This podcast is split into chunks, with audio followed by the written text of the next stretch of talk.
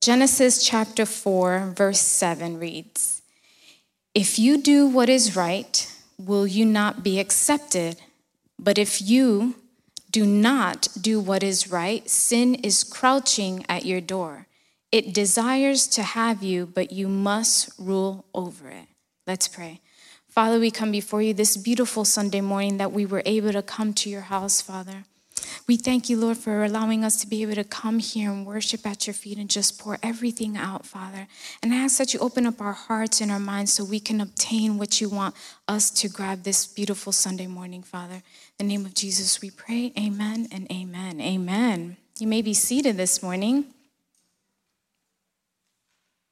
So I want to ask who can say they have done all that is right? Who can say that they have done their work or their duty well and thoroughly?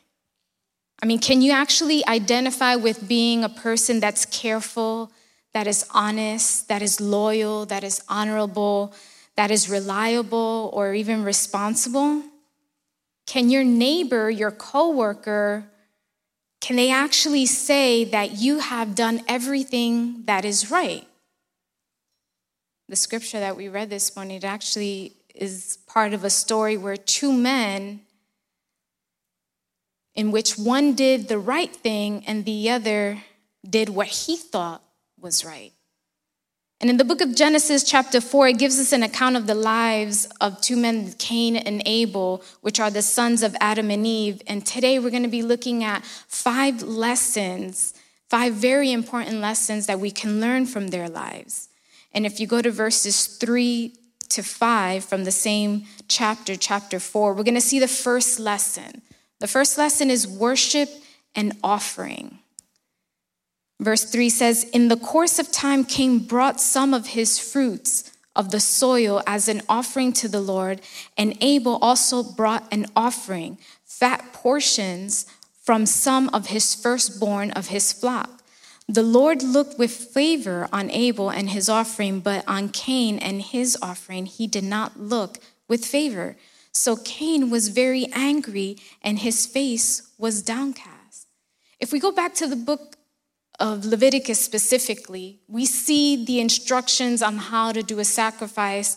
And so we know that God gave instructions to Adam and Eve, but their children didn't obtain those criteria correctly because Cain brought some of the fruit of the soil, and then Abel brought an offering as well, but he brought fat portions and he brought the firstborn. Verse 3 tells us Cain brought his offering, and then 4 also tells us that Abel also brought it. But only the offering of Abel was found favorable to God. And Cain's offering didn't please God. Now, the offerings between the both brothers, they were different. One worked the land, the other one worked the animals. But there's a difference here. Cain gave an offering out of obligation. Cain's offering was given because he was proud. He had an unbelieving heart. And for that reason, his offering was rejected. But and then we have his brother Abel, who gave an offering that recognized that he was a sinner. Abel knew the reason for his offering. Abel's offering was one according to God's selection, to his choosing. The offering that Abel presented, it expressed humility. It expressed sincerity. It expressed that he was in obedience, he believed what he was doing. And what Abel was seeking from his offering was the benefit in which obtaining a new covenant. You're like, a new covenant? Yeah, he wanted a new covenant with the Creator because he had done something that needed an offering, needed a sacrifice. He wanted a new covenant with the Alpha and the Omega. He wanted a new covenant with the El Shaddai, the God Almighty. So Abel knew what his offering needed to signify, and it was accepted. Hebrews 11:4 tells us by faith Abel brought God a better offering than Cain did. By faith he was commended as righteous when God spoke well of his offerings. And by faith Abel still speaks even though he is dead. Abel offered his offering in faith while Cain he didn't do that. So I want to ask you this morning what offering are you offering? How is our worship? You see, we cannot worship God and offer any sacrifice that can be convenient or comfortable to us. Because if we go to the book of Romans, chapter 12, verses 1 and 2, it tells us, Therefore, I urge you, brothers and sisters, in the view of God's mercy, to offer your bodies as a living sacrifice, holy and pleasing to God. This is your true and proper worship. Do not conform to the platform of this world, but be transformed by the renewing of your mind. Then you will be able to test and approve what God's will is, his good, pleasing, and perfect will. What are we presenting? What kind of offering and worship are we trying to give to God? Many of us were worshiping this morning and we were worshiping how we thought was fit, but how is our heart? How are we doing it? You see, God doesn't look at the worship apart from the worshiper. No, He sees the worshiper. What are you offering? What are we giving God? And it brings me to my title Conscientious are you? Are we giving God the best? Cain and Abel gave us a lesson, and there's five. And the first one was worship and offering. So it starts off with that. What are we offering God? Verses six and seven then gives us the second lesson that God doesn't have favorites. Verse six says, Then the Lord said to Cain, Why are you angry? Why is your face downcast? If you do what is right, you will not be accepted. Will you not be accepted? But if you do not do what is right, sin is crouching at your door. It desires to have you, but you must rule over it. See, even though God rejected the offering that Cain gave or Cain offered, he still spoke to him. He still wanted to Cain understand what was going on, but Cain was angry. He was angry at God that he didn't accept his offering But the Lord wanted to warn Cain hey, those actions that you're taking, you got to be careful because sin is crouching.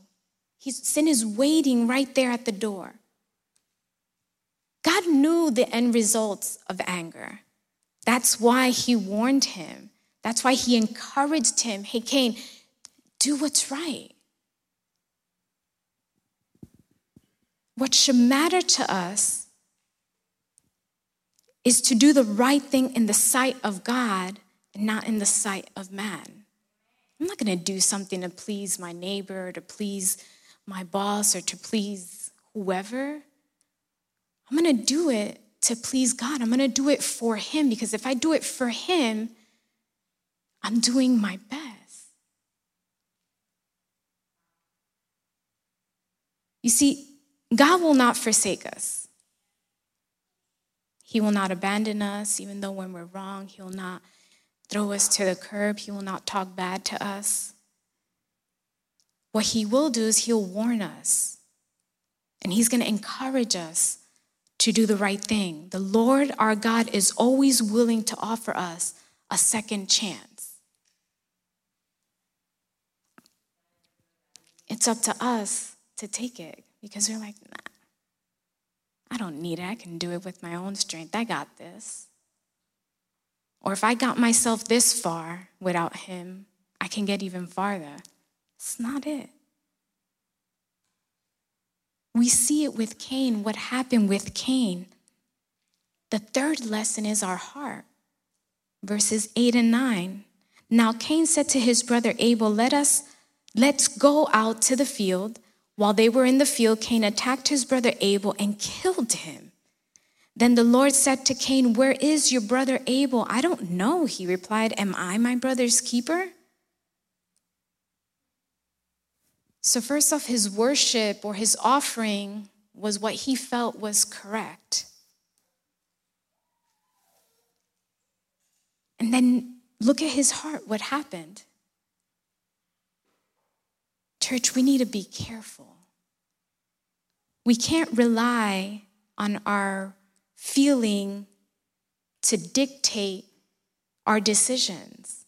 We can't let our feelings dictate our decisions. God knows our hearts, He knows our thoughts. He knows what our intent is and our motives are before they even before we even do them. Because Proverbs 16 chapter 2, chapter excuse me, Proverbs 16 verse 2 tells us all a person's way seems pure to them, but motives are weighed by the Lord. See, the scripture tells us that Cain was angry. Anger had taken root in his heart. Anger had taken a root in his heart that made him angry with God, made him angry with his brother, because he was probably thinking, well, why did he accept my brother's offering? Why didn't he accept mine? Many things could have been going through his head. But that root of anger is exactly what God had warned him about. God warned Cain of its desire to rule him, and God encouraged him to overcome the sin in his heart. He told him, Be careful. But he failed. It's very important for us to humble ourselves and set our hearts right with God. It's very important. We need to examine our thoughts. We need to look at our motives, our intents. We need to see what's in here. See, our thoughts and motives and intents are always to be right and pleasing to God. How is your heart this morning? Leads me to the fourth lesson this morning verses 10 through 12. The fourth lesson is the consequence of sin. It said, The Lord said, What have you done? Listen, your brother's blood cries out to me from the ground. Now you are under a curse and driven from the ground, which opened its mouth to receive your brother's blood from your hand. When you work the ground, it will no longer yield its crop to you you will be a restless wanderer on the earth. See, there is no way we can hide from God. There's no place we can go where we can hide from Him. No matter the depths we go, God knew what Cain had done, even before he had asked him. But God was giving Cain the chance to come clean of his sin. But Cain answered, I'm not my brother's keeper. He shamelessly lied and tried to hide his sin. This is what sin does. It makes us lie, it makes us add, you know, those little white lies that say, oh, they're okay because they're white lies. It doesn't matter the color of the lie, it's a lie.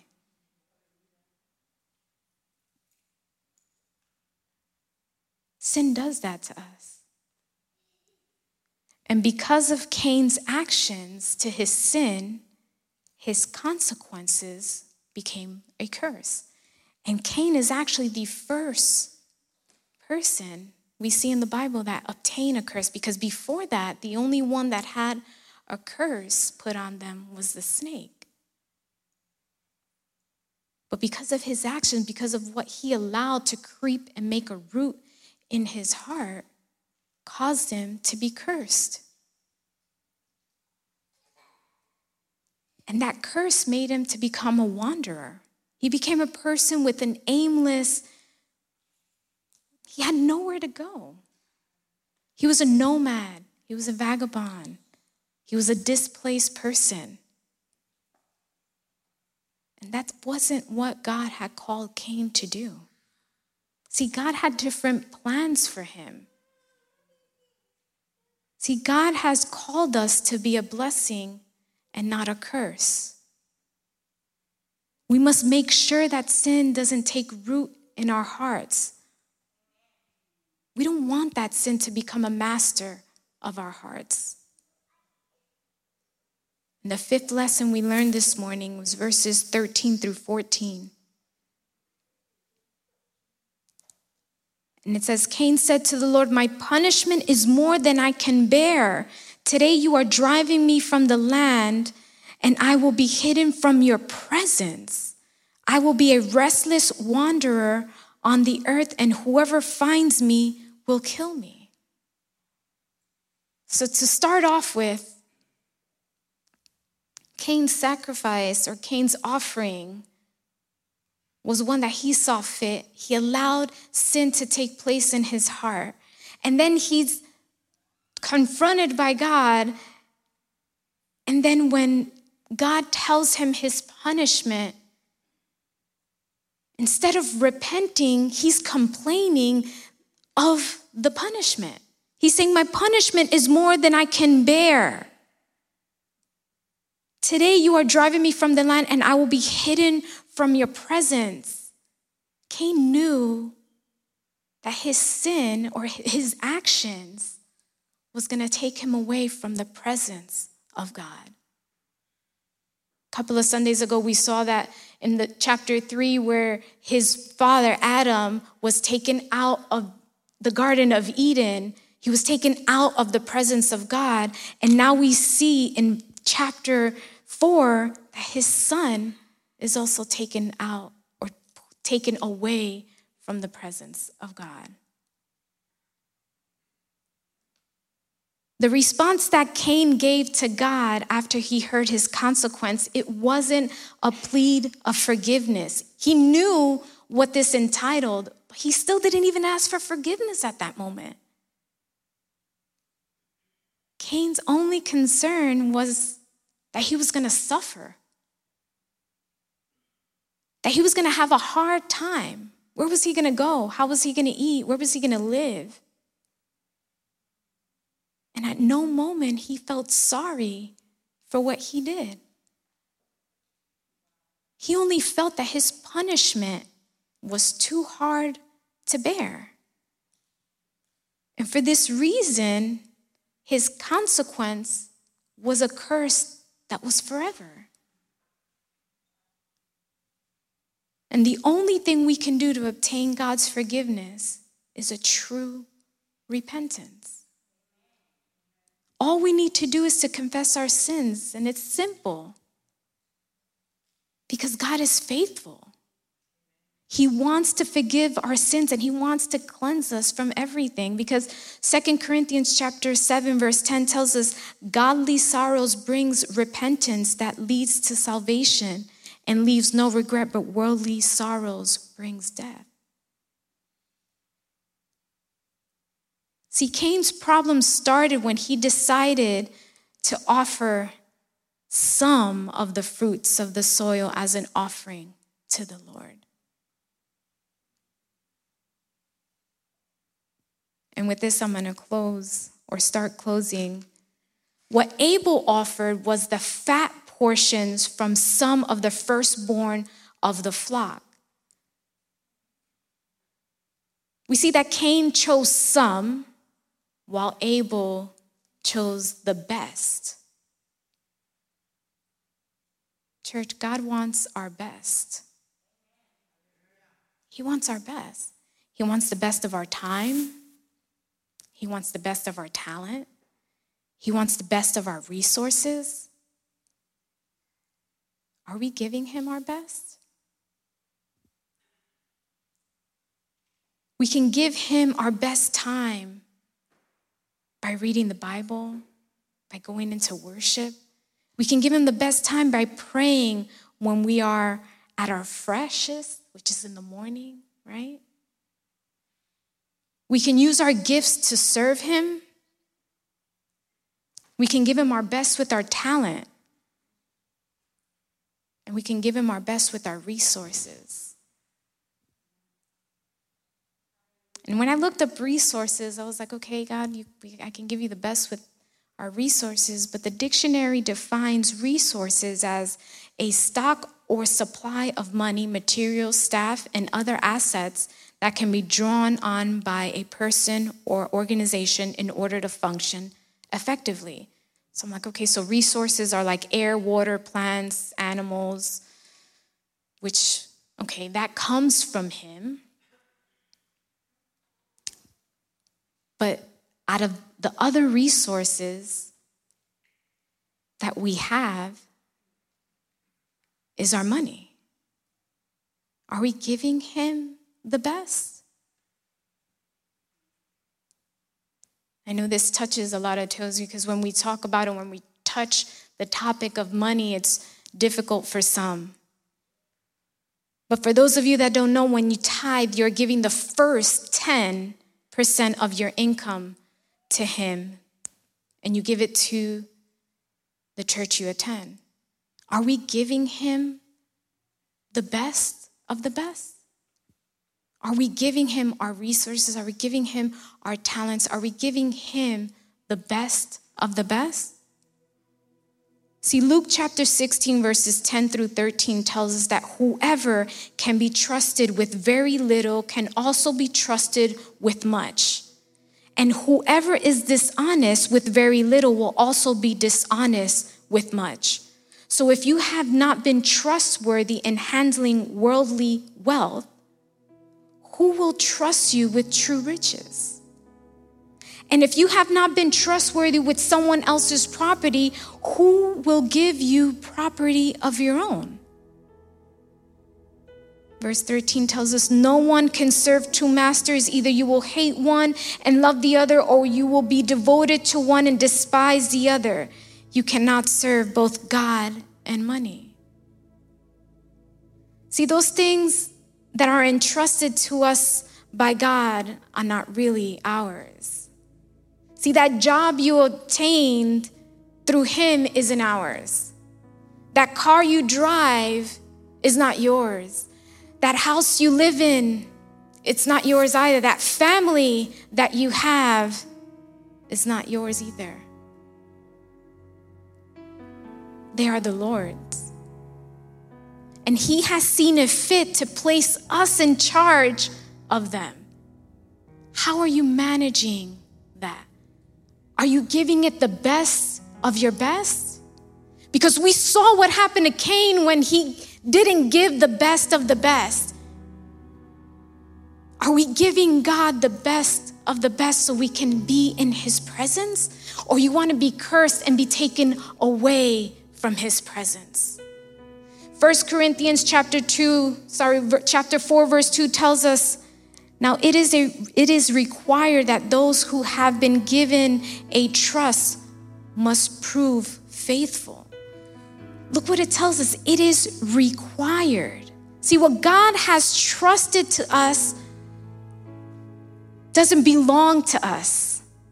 God requires us to prove to be faithful. Those are God's expectations of us. We, as the people of God, we are stewards. We are the people that God appointed to manage, to administer, to take charge, or to take care of what He has placed in our hands. Many people only want to give a partial service to God. No, I just go on Sundays. You see, when we give like Cain gave, we are robbing him of something. You're like, robbing? Yeah. See, to rob is to take property or to take assets unlawfully from someone. When we withhold from God, we are robbing from Him. It is robbery to withhold from God the things that belong to Him. It is robbery to withhold from God our love. It is robbery to withhold the time that He wants to devote to Him. It is robbery to withhold from God our tithes. It is robbery to withhold anything else of which we are stewards of. Whatever you are in charge of, whatever you administer, whatever you are head of, we are robbing God if we withheld that stuff from Him. Are we giving God our best? In the beginning of the book of Genesis, it shows us that God wants and desires to be with His people. He wants the best from us. He wants the best from us and He wants the best for us. I'm going to repeat the verse that I read in the beginning. See, Cain sulked over God's disdain, and that's why God said, If you do what is right, will you not be accepted? But if you do not do what is right, sin is crouching at your door. It desires to have you, but you must rule over it.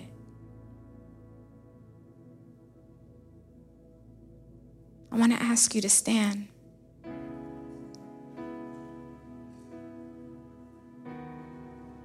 You see, God wanted Cain to fix not only the content of his offering, but of the content of his heart. Cain wanted, excuse me, God wanted Cain to be able to rule over the sin in his life and not be ruled by it. God wanted Cain to be the best Cain that he can be. And it's the same with us. God wants us to be the best that we can be. God wants us to need to have that need to be able to come overcome that weakness of sin. He wants us to overcome it. Doesn't want us to give in. So when we choose with God's power to give him our best, he makes us into the best possible versions of ourselves. You want to be the best possible version of yourself? Give in to him. Give him your best, and he will make you the best possible version of yourself. He wants us to abide in him, he wants us to enter into his presence. Are we maintaining our Eden? Are we maintaining our personal place with him?